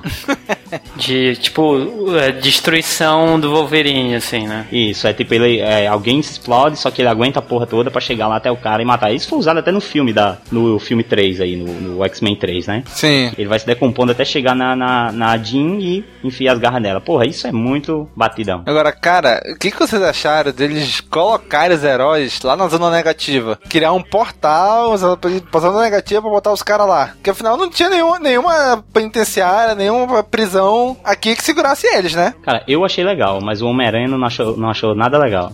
Foi um dos motivos pelo qual o Homem-Aranha saiu do lado do Tony Stark. Sim, cara, porque, pô, é, é fogo, né, bicho? O cara tá ali, eles estão ali. Assim, o Homem-Aranha ele foi pra ali querendo fazer o certo, fazer o melhor. Mas, porra, quando ele começa a ver o que o cara tá fazendo, ele, porra, pera lá, né? não, não foi por isso que eu vim pra cá, né? Não foi por esse motivo que eu escolhi ficar do teu lado, né? É, começa a questionar mais, né? E com razão. E, cara, eu achei fantástico quando eles prenderam ali o Demolidor, que o Tony Stark vai falando, falando, falando, falando, falando, Demolidor não fala nada, né? Aí o, o, o soldado da Shield fala, senhor, na verdade ele não falou praticamente nada desde que a gente prendeu ele. Ele só tava com uma moeda prata debaixo da língua. Ele, uma moeda prata? Aí ele, é, Tony. Agora são 31 moedas de prata, seu Judas. o Judas teria Jesus com 30 moedas de prata, né? Então ele deu mais uma pra dar 31, né? Você chamando o cara de Judas, né? Cara, foi fogo isso foi aí bem também. Foda, foi, bem foda. gostei pra caramba disso aí. Bom, mas partindo já pro que interessa, a porrada dos dois, dos dois grupos lá. Na verdade, um grupo de espião no grupo do outro, né? A gente já sabia que a tigresa tava meio que de espião, que tem uma cena ali que tá todo mundo do time Capitão América reunido e ela tá meio que atrás da porta com o celular ligado, assim, né? Gravando, tipo, captando o que eles estão falando. A gente já sabia, agora a gente não imaginava que o Hank Pym tava passando informações para eles também, né? Pro outro lado, pro time do Capitão, né? Até o Tony Stark fica boladaço. Na verdade, o Hank Pym era o, o Hulkling disfarçado, né? É verdade. O Hulkling que passou pro lado deles lá, viu uma hora e se transformou no, no Hank Pym. E como ele tinha adquirido todas as características físicas do Hank, ele teve acesso a tudo do, do grupo lá do Tony Stark e pôde dar permissões especiais para eles, para o Capitão América, né? Pois é, cara. Aí começa a porrada ali. Cara, realmente, depois quando o Capitão América para pra ver, realmente, que ele cai em si, ver o que tá acontecendo, que eu também, quando vi a primeira vez que eu tava lendo, que eu vim percebendo, eu falei, caraca, é verdade, os caras estão se batendo, se matando, e quem tá sofrendo com tudo isso é a cidade, né? Os cidadãos, que estão sendo tudo destruído ali por causa de, dos super-heróis que era pra estar defendendo eles. Não, estão destruindo tudo ali, né? É que o plano era retirar todo mundo da, daquela prisão, certo? Eles conseguiram as permissões lá com o Hank Pym, com o Hulkling disfarçado de Hank Pym e com o, o, a adição do Justiceiro também, que eles acabaram é, usando o Justiceiro para invadir a, a, a torre Baxter lá, o, o edifício Baxter, conseguir também o, o mapa da, da, prisão e tudo mais. Dessa forma eles conseguiram, né? Entrar no local, pegar todo mundo, abrir as celas, pegar todo mundo e fazer o maior teleporte que o, que o Manto já conseguiu fazer na vida. O problema é que eles caíram todos no meio da cidade e começou um quebra-pau de super seres no meio da cidade, velho. Aí quando o Capitão América percebe, né? Ele fala, cara, a gente tá brigando por nada, cara. Olha o que a gente tá fazendo, que é quando a população começou a tentar segurar o Capitão América para não bater no Homem de Ferro, né? Sim, e, e novamente o McNiven aí sendo, a, assim, um mestre do desenho, conseguindo passar novamente a empatia para quem tá lendo, que, assim, a cara do Steve Rogers, cara, durante esse quando ele tem essa epifania aí, que ele percebe que tudo está acontecendo, é muito foda, cara. É uma página inteira dele olhando para um lado, olhando para o outro, e você percebe que ele tá desnorteado, assim, pelo olho dele, pela pelas expressões que ele tá fazendo, ele retira a máscara, vê que tudo isso é, não tava mais levando a nada, eles estavam brigando só por brigar agora. Os motivos iniciais já, já ficaram soterrados por cima de, de mortes e intrigas e traições e tudo mais. Eles estavam ali só por uma rixa já. E quem tava apanhando mesmo era a população, cara. A população tava segurando o Capitão América, assim, uma galera que amava o Capitão tava lá agarrando ele e, e tentando arrancar a máscara dele, pedindo para ele se entregar. Não tinha outra coisa a fazer, cara. Um cara como o capitão que luta pelo povo, sabe? Ver isso. Pois é, cara. E, e, isso foi fogo, né? Porque ele percebeu e caiu em si, né? E ele parou e ele se entregou. Tu vê que ele começa a chorar com, com o que ele vê, né? Que ele para, ele olha para a cidade, a cidade tá destruída, cara. Aí ele larga o escudo, começa a chorar, se entrega. Tanto que todo mundo, dos dois times pararam nesse momento, né? Porque apesar de ter o time Capitão América e ter o time Homem de Ferro, mas pô, mas o Capitão ainda é ali o símbolo dos heróis do, do super, o super-herói, né? Então, todo mundo parou para ver a atitude dele, né? Acabou a guerra ali, ele acabou a guerra. Né? E ele tira a máscara e fala: Ó, oh, vocês não vão prender o Capitão América, vocês estão prendendo o Steve Rogers. Ou seja, ele meio que tá assumindo também agora o registro, né? Porque ele tá tirando a máscara ali, lógico, simbolicamente, né? Ele tira a máscara na frente do povo e se deixa prender, né? Usando o nome dele mesmo, não o nome Capitão América, né? É ele se entregando ao ato de registro, né? Ele hum. tá dizendo: olha, você tá prendendo aqui o Steve Rogers e é isso que o ato de registro quer, beleza, tô dizendo meu nome, vai lá e prende quem tava cometendo um crime. Pois é, cara. Ele retira a, a máscara dele e joga no chão, até quem pega a máscara depois é o... É o Justiceiro. O, o Justiceiro. E, assim, nas, nos quadrinhos de Justiceiro que também estão acontecendo do, é, ao redor da Guerra Civil, também vão construindo coisas interessantes sobre o Justiceiro, vai mostrando que ele tem uma admiração pelo Capitão América, exatamente por isso, quando ele entra na equipe, que o que ele faz merda, né? E o uhum. Capitão começa a descer a surra nele, ele fala que não vai revidar. E o Capitão pergunta por que ele fala em você, não. Porque isso vai sendo construído na revista do. do acho que o nome do arco é Diário de Guerra, Diário de Guerra do, do Justiceiro. Vai construindo toda uma admiração do Justiceiro, porque na época em que ele era um soldado, o capitão visitou a. Eu não sei como chama, o batalhão, sei lá o que que é. O batalhão dele, a equipe dele lá, visitou a equipe dele. Ele, o capitão pediu para eles dois lutarem e ele meio ele não conseguia bater no capitão, porque o capitão era tudo que ele se, se espelhava na época que ele foi pro exército. Então ele meio que tava vendo aquilo de novo e ele ainda não conseguia bater no capitão. Ele assim, tem um respeito imenso pelo Capitão América. E daí naquela hora quando o Capitão jogou a, a máscara, foi muito simbólico, assim, ele, o, o justiceiro pegar a, a máscara dele, sabe? E, e, isso é legal porque tu não vê só na HQ da Guerra Civil, né? Tu, te, tu teria que estar tá lendo as coisas ao redor para entender também, para ter esse peso maior, né? Isso. E a partir daí eles começam a fazer o, um, um, dos planos do Tony Stark, né? Que é criar uma equipe de super-heróis para cada estado americano, né? Para cada um dos 50 estados americanos, né? E vai mostrando isso, né? A iniciativa, né? Iniciativa o quê? É o nome que dá a esses Vingadores de cada cidade é a iniciativa, ele chama. Que uhum. é a uhum. iniciativa que vai montar pequenos grupos que vão, vão ficar responsáveis por determinado espaço. É, cada estado americano. Chega a sair revistas depois dos Vingadores com o nome Vingadores a Iniciativa, que é mostrando cada grupo atuando nos Estados Unidos. Enquanto existem grupos de Vingadores que continuam indo sem a permissão do governo, que são os Vingadores Secretos. E o Homem-Aranha, a partir daí ele assume o uniforme negro de novo, é? Cara, aí o que acontece com o Homem-Aranha é só ladeira abaixo cara. Ele, ele, como ele mostrou a identidade dele, os vilões se aproveitaram disso, principalmente o Rei do Crime. E o Rei do Crime organiza uma, um ataque a Mary Jane, mas acaba ferindo a Tia May, que fica próxima da morte lá. E aí, com esses, todos esses problemas do Homem-Aranha, aí ele, a identidade dele revelada, é, o ataque a Tia May e tudo mais, ele acaba retornando ao uniforme negro e ele adquire até, é, adota até uma, uma, uma, postura mais violenta mesmo, assim, pra, pra se vingar, sabe? Pois esse, é, Acho cara. que esse arco, esse arco fica conhecido como Volta ao, Negro, Volta ao Negro, né? Back, Back to Black, eu acho. Pois é, e no fim de tudo, o Tony Stark vira o diretor da SHIELD, né? Isso. Ele dá até algumas permissões especiais para aquela moça, a, a mãe do, do garoto lá de Stamford, né? Ele Sim. dá uma, uma posição para ela na SHIELD, e é engraçado que ele até dá uma humilhada na Maria Hill, né? Ele sei que ele muda a posição dela, né? E fala, vai pegar um cafezinho ali pra gente. A Maria Hill tá aqui agora para pegar café pra gente. Ah, você pode pegar um pouco de café, vice-comandante Hill, com creme e bastante açúcar? Aquilo foi uma desmoralizada incrível, porque a Rio se acha pra cacete no comando, cara. E tu vê a cara dela, bicho, cara, ela ficou muito mordida, cara.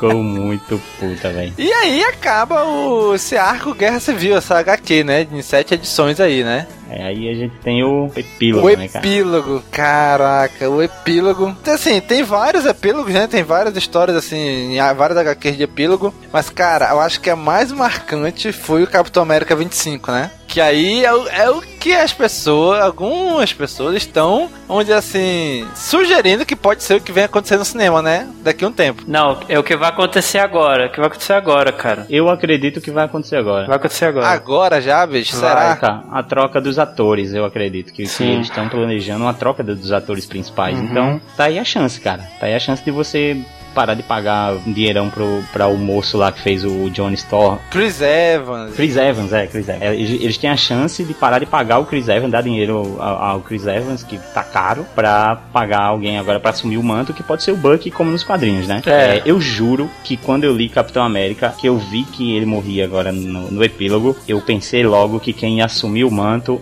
era o Justiceiro por causa daquele final. Caraca! Pensou? Sério, quando o Justiceiro pegou aquela máscara, eu disse, velho, é o Justiceiro que vai. Puta merda, isso vai ser foda. Porque até então eu nem sabia quem era o Buck. Nem, nem conhecia o Buck. Eu vim ver ele no epílogo assim, ah, o Buck é aquele cara. No filme é que eu vim perceber o cara, sabe? Mas enfim, eu achei que era ele que ia assumir o manto. E aí, ele, ele já tem planos de tirar o Robert Downey Jr. Do, do, dos filmes, né? De fazer só a armadura mesmo aparecendo vez ou outra. Então, acho que é uma chance deles de trocar aí o elenco e pagar menos e mudar a cara da galera mesmo. E outra, né, cara? O, o ator lá do Inter Soldier assinou para tipo nove filmes, né, pô? Já tá assinado. Ah, velho, então, então eu acho que é isso mesmo. Aí é, é o que tá todo mundo tá, tá achando. E tem também, cara, uma cena, eu tô atrás no trailer. Procurem aí. No finalzinho do trailer, quando o Inter Soldier, o soldado invernal, coloca a mão no, no reator do, do Homem de Ferro, pô, lê os lábios dele, pô, ele fala Steve's dead. Pode, pode ver, cara. Caraca. É. Caraca, velho. Agora eu vou procurar isso. Tá quase, quase confirmado, cara. Não é porque que a gente tá falando isso, né? Porque o epílogo, Capitão América 25, ele foi preso, ele se entregou, né? Pra, pra ser preso. Então ele tá indo agora aí nessa edição para julgamento. Então tem gente que tá defendendo ele, tem gente que tá contra ele, ele leva uma tum... tem alguém que tá com tomate nele, né? Então no caminho do tribunal, ele percebe que tem um sniper dentro de uma casa lá abandonada e fala, porra, vou morrer, né? E até ele fala pro soldado, né? Olha, presta atenção! E vem o disparo e, e atinge o pescoço ali, né? Pela nuca do Capitão América, né? Então ele cai morto, né? Então aí o epílogo é a morte do Capitão América, né? Existe um segundo epílogo, que é a confissão, que é após a morte do Capitão América, o Tony é, senta ao lado do corpo do Capitão e começa a falar assim, começa a desabafar e o cara se desfaz em lágrimas, é, vai falando sobre toda a história deles dois e tal, a brodagem, sei que, e começa a falar sobre os motivos da guerra, né? E no final do, do quadrinho ele desabafa, ele, ele começa a falar, né? E diz, cara, no final disso tudo, não valeu a pena. Não importa quem ganhou o que, não importa as consequências disso tudo. No fim, isso tudo não valeu a pena. Cara, é muito foda esse epílogo também. O Tony, assim, fudidaço, ele, ele chega até meio que agradecer o Steve por, nesse tempo todo, meio que não permitir que ele voltasse a beber, porque ele, né, sempre tava ali perto e meio que com uma lembrança. Porra, velho, eu, eu acho essa edição, junto com a morte do Capitão América, elas duas têm que se ler depois da, da Guerra Civil. Acho que a Guerra Civil se estende por mais duas edições, sabe? Depois da sete. Tem que ter mais algumas mais umas duas ou é três HQs com nomes Guerra Civil, né? Que, que são epílogos, na verdade, né? Então, caraca, é, foi um baque e tanto, né? Que não só teve a guerra entre eles e no final de tudo o Capitão América morre, né? Capitão América que sempre foi o símbolo de, de todos os super-heróis, né? A gente não sabe até que ponto o filme que vai vir do Capitão América a gente sabe que vai ter bastante diferença, mas a essência vai estar tá lá. E a gente não sabe se vai ser necessariamente essa a ordem. Eu acredito na morte do Capitão América no filme também. Eu ainda acho que eles podem fazer algo a mais e colocar a morte de mais personagem, que pode acontecer, como o pessoal tá falando, do máquina de, de batalha também, né? O máquina de combate. É, que no trailer parece que ele cai ali desacordado, né? Não sabe se realmente morreu, né? Eu acho, eu acho que ele vai ser o primeiro, ele vai ser, ele vai morrer no lugar do Golias, eu diria, né? Ele ele seria o Golias da coisa. É, eu acho que ele vai ser tipo assim o estopim, né? Tipo, galera, tá exagerando, lá já morreu o, o herói e tal, né? É, é a mesma coisa que aconteceu com o Golias. Né? Mas eu acharia interessante se nesse filme morressem os dois, o Capitão e o Tony, cara. Eu acharia interessante. Eu acho que o Tony Stark não vai, não vai não. Acho que não. É porque não tem ninguém para assumir, né? Eu é, acho assim, não tem. não tem ninguém para assumir o personagem e eles não vão perder o personagem Homem de Ferro, né? Então, realmente, é difícil. Eu acho que o mais natural mesmo é o, é o Capitão morrer, o Homem de Ferro assumir como líder do, dos Avengers, né? Sim. Até ali o Guerra Infinita e dali talvez ele se aposentar, ou acabar morrendo, ou se sacrificar, alguma coisa do tipo, né? Porque querendo ou não, o, o Downey Jr., o Homem de Ferro, é o que chama a galera pros filmes, né? Então não dá pra tirar ele agora. O futuro do Homem de Ferro é ser um, um personagem que vai ficar em um local comandando várias máquinas. Eu acredito que esse é o futuro dele, cara. Eu acho que ele nunca vai deixar de combater os vilões, mas ele vai meio que não poder mais combater fisicamente, né? Então acho que ele vai sempre ter um, ali um exército de armaduras ali. Eu lembro que no quadrinho Terra X é, é isso que acontece. O Homem de Ferro ele cria os Vingadores, é, tipo os Vingadores de Ferro, sabe? Ele cria várias armaduras ali representando cada um dos heróis e e é ele que comanda a porra toda. Mas é isso aí, galera. Vamos lá para as considerações finais desse arco, dessa, dessa HQ.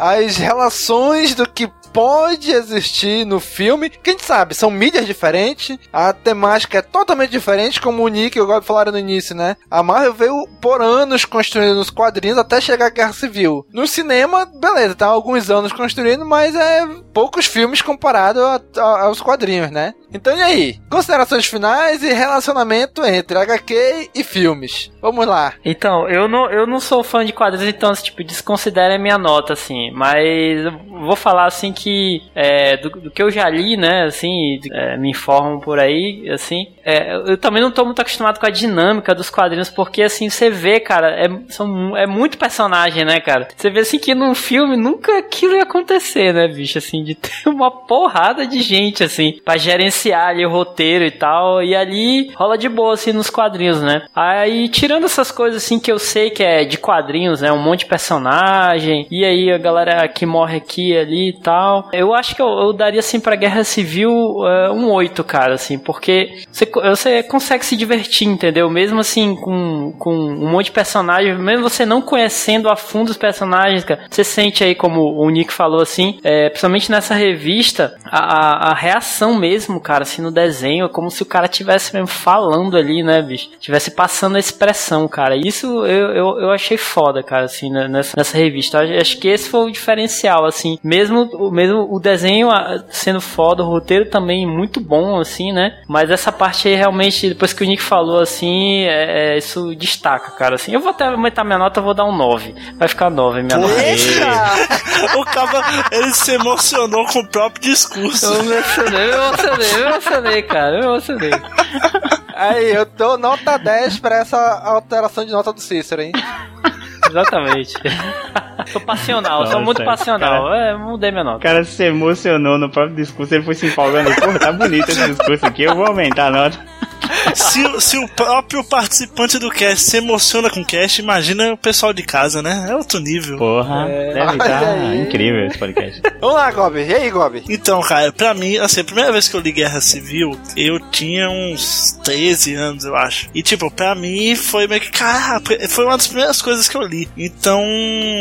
Não, as, tipo as primeiras assim, coisas ano, não. passado, né? Não, aqui, ah, sai daqui, não. Tá, não foi uma das primeiras coisas. Mas, enfim, eu li tem um tempinho já. E daí agora eu peguei pra reler, pra gente gravar o pod de escape. E daí assim, foi abaixo do que eu tinha achado antes. Mas mesmo assim, é muito bom. Eu, pra mim, eu, a nota vai de, de 0 a 10. 0 a 10. Eu vou dar o meu 8, sigilo 8. Não, não vou aumentar no meio do meu discurso, tá? Ah, eu dou nota 4 pra essa atitude do Gob, hein? Eu vou dar um 8 porque, assim, você pegando a Guerra Civil como história isolada, um arco fechado, ela funciona. Mas aquela coisa, o Nick foi falando durante o, o cast e não foi, não foi só você aí de casa que foi, ah, isso veio disso, isso veio disso. Eu também. Aqui na baixa, aqui, eita caramba, isso veio daqui, pô, não sabia. Sabia onde é que viu Thor, sabe? Não sabia o Vigia, enfim, muita, muitos elementos que eles só aparecem assim na Guerra Civil, eles passam pela Guerra Civil, mas que assim, você não sabe de onde ele veio, pra onde é que ele vai. E o nosso grande Nick, nossa enciclopédia de Guerra Civil, deu um show nada, aqui. Olha aí, hein? Dizer, minha nota para o Nick é 10 de 10 e para a Guerra Civil é 8 de 10. E, mas assim, eu estou. Como o pessoal reclamou muito que o filme, né? Ah, vai ter muito menos personagem. Eu acho que isso vai ser melhor pra Guerra Civil. Eu acho que a Guerra Civil do cinema vai estar tá um patamar acima da Guerra Civil dos quadrinhos. Eu acredito. Fica aí Nossa. a minha aposta. Depois do filme. Depois do filme, você vai lá, você vai nos comentários aqui do, do Pod Escape. E aí, se for um fracasso, aí você pode me zoar. Mas até agora eu acho que vai ser assim. Não, não vou dizer que vai ser tão grandioso pro universo da Marvel como foi a Guerra Civil dos quadrinhos. Mas vai ser um arco fechado melhor, sabe? A experiência completa, você lendo o quadrinho, vendo o filme, acho que o filme vai ser melhor, vai ficar, as coisas vão ficar mais redondinhas, mais bem explicadas, os times na sua cabeça vão ficar mais bem definidos. Então acho que tem tudo para ser melhor. Mas HQ 8 de 10. Olha aí, hein? Essa, essa declaração do Goblin foi tão polêmica que o, o Vigia ele apareceu aqui.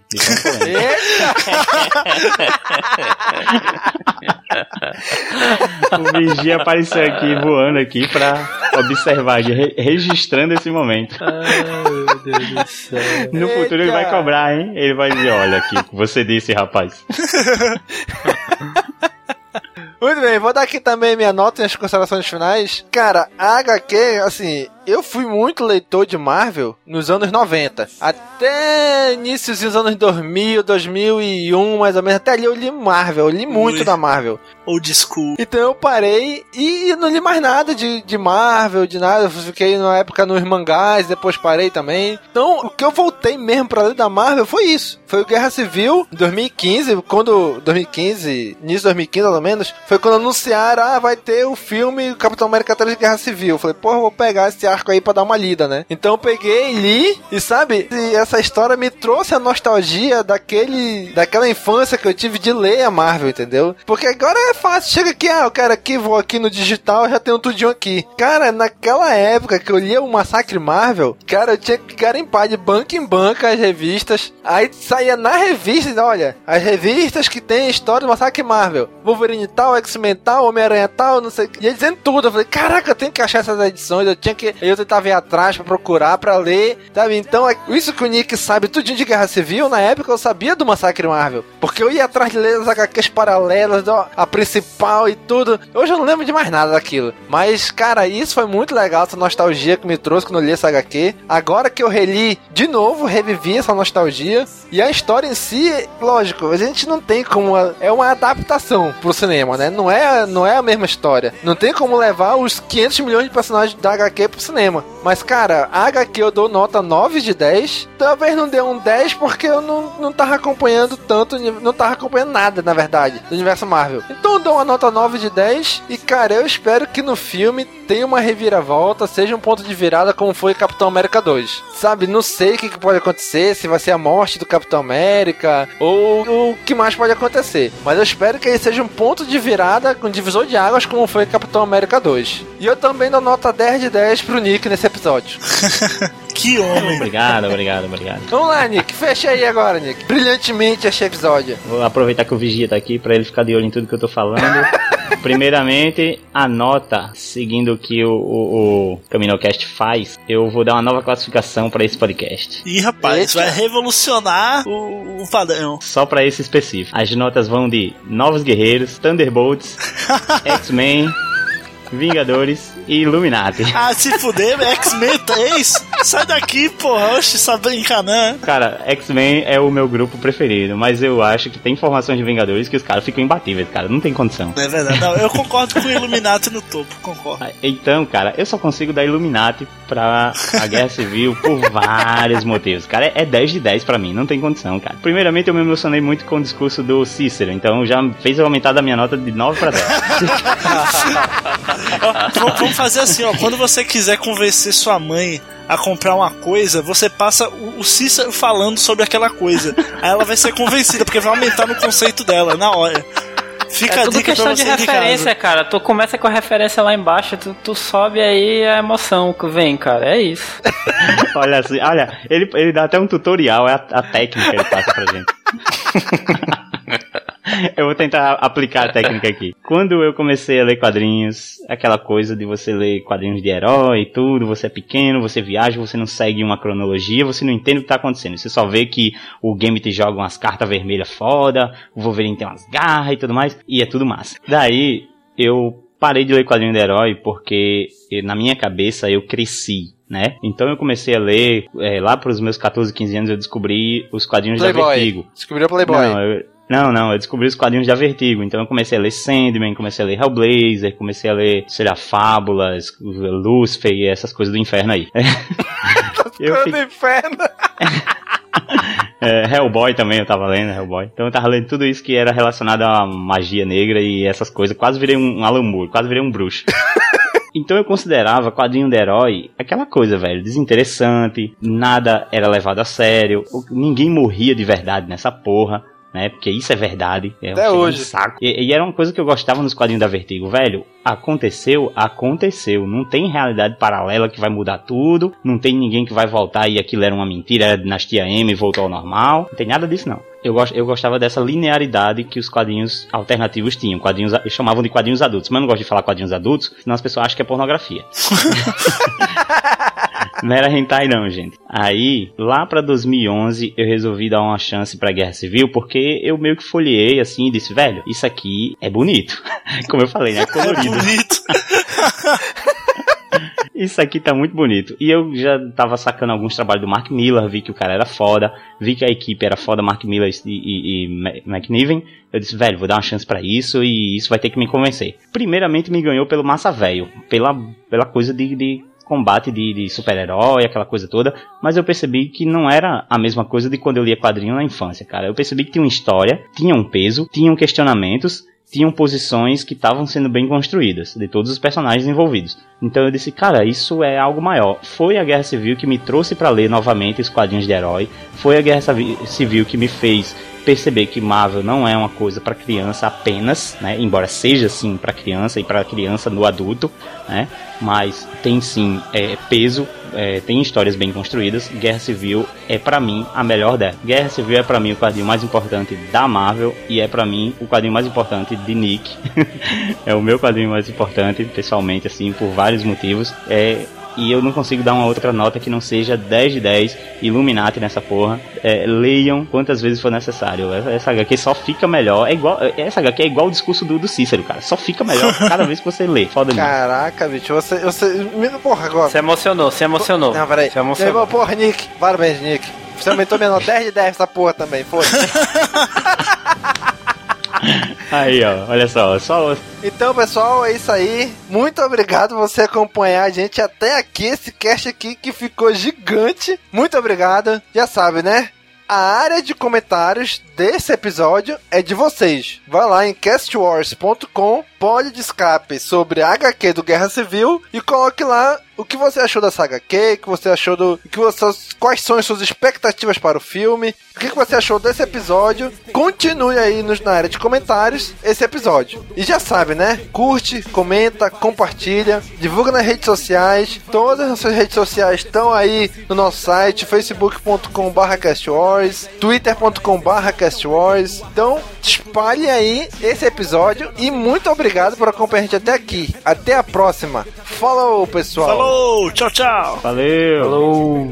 Então, se enfraquecerem, um herói outra aparece. Cada ideologia tem o um efeito que merece. A liberdade não dói, ao contrário da amargura. Então aceite a verdade, tirando essa armadura. Podia ser diferente, essa luta evitar. Mas é guerra o que quer, então é guerra que terá.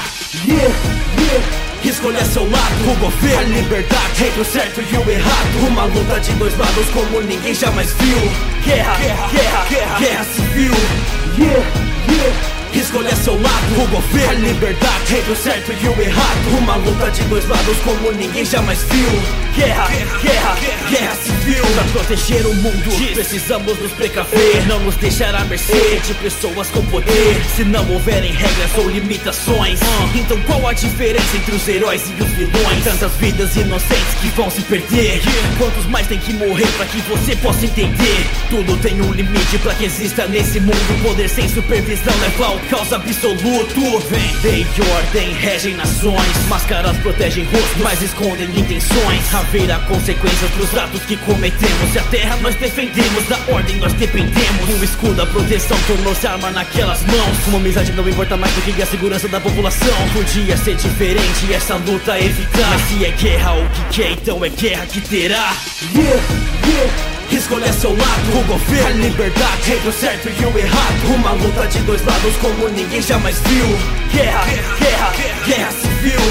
Yeah, yeah. Escolha seu lado, o governo, a liberdade entre o certo e o errado. Uma luta de dois lados como ninguém jamais viu. Guerra, guerra, guerra civil. Hey. Huh. Sete minutos.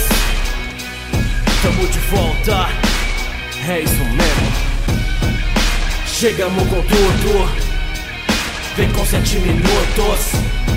Eles podem tentar, mas ninguém vai nos parar. Igualdade na segurança é importante pra todos nós. Mas as leis protegem todos, menos os que são heróis. Proteger, vejo, revejo o conceito. A verdade tá distante, eles não são mais heróis. Chamamos de vigilantes. Eu faço o que é certo, seu lado será derrotado. Luto pelo que é correto, o que eu faço não é errado. Podia ser diferente, essa luta é evitar. Mas se é guerra o que quer, então é guerra que terá. Yeah, yeah. Escolha seu lado, o governo, a liberdade entre o certo e o errado. Uma luta de dois lados como ninguém jamais viu. Guerra, guerra, guerra civil. Yeah, yeah. Escolha seu lado, o governo, a liberdade entre o certo e o errado. Uma luta de dois lados como ninguém jamais viu. Guerra, guerra, guerra civil. Eu faço o que é certo, o que eu faço não é errado. Pode crer. Escolha seu lado. Entre o certo e o errado. Como ninguém jamais viu. É a guerra civil.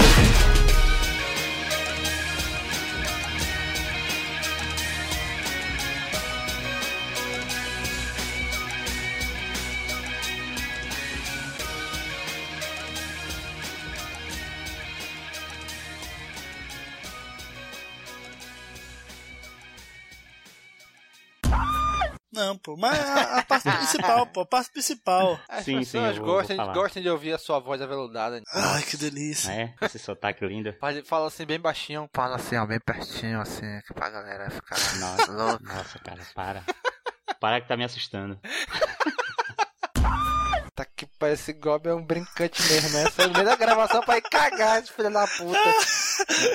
A culpa Não, não, ele- foi minha. E ele chega como se estivesse ouvindo tudo o tempo todo e falando, caramba, meu, porra.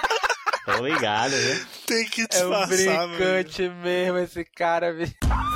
Eu, eu Vamos acho lá. massa, eu acho massa que, tipo, vocês ficam falando uma hora, aí fala de duas edições, aí eu saio 20 minutos, e vocês falam todo o Acabou. resto. Foi o, E ainda Foi o fala Domingos, do filme, hein? Ainda fala do filme Né? ainda. né? Porra, bicho. O Domingos olhou pro tempo de gravação e fez, nossa, a gente ainda tá na 4. Vamos pular pra 6? Ele já começou a falar da batalha final lá dentro do, do- da, da prisão. Eu, eita, porra, vou adiantar aqui. Vai Foi mais ou menos isso pra porra. também, E a- ainda rolou os epílogos e a revista do Wolverine também, hein? Mas eu acho nada, foi Nick. a Guerra Civil que me. eu, eu, exato, eu- do mesmo jeito que Gob tá, tá falando aí, porra, palmas pro, Go, pro Gob que não desistiu da, da Guerra Secreta e me, me aperriou até eu ler a edição principal que eu não tava gostando. Cara, leia, leia Guerra Secreta, a edição principal que você vai gostar, velho. Genial. Quadrinho é demais. Tudo que Gob falar aí, pessoal, no Twitter, pode seguir e, aprovar, viu? Retweetem tudo. Deixa eu twittar aqui. Nick gosta de girombas grossas. Não, isso aí não, não retweet, não. Retweet não, que isso aí é mentira. Bom, tuitei, já pode ir lá confirmar. Puta, ainda que o Gob tweetou mesmo. Não, não, velho. Eu falei, pô. E eu vou retweetar isso, tu vai ver. Eita, revelações. Isso é tudo, pessoal.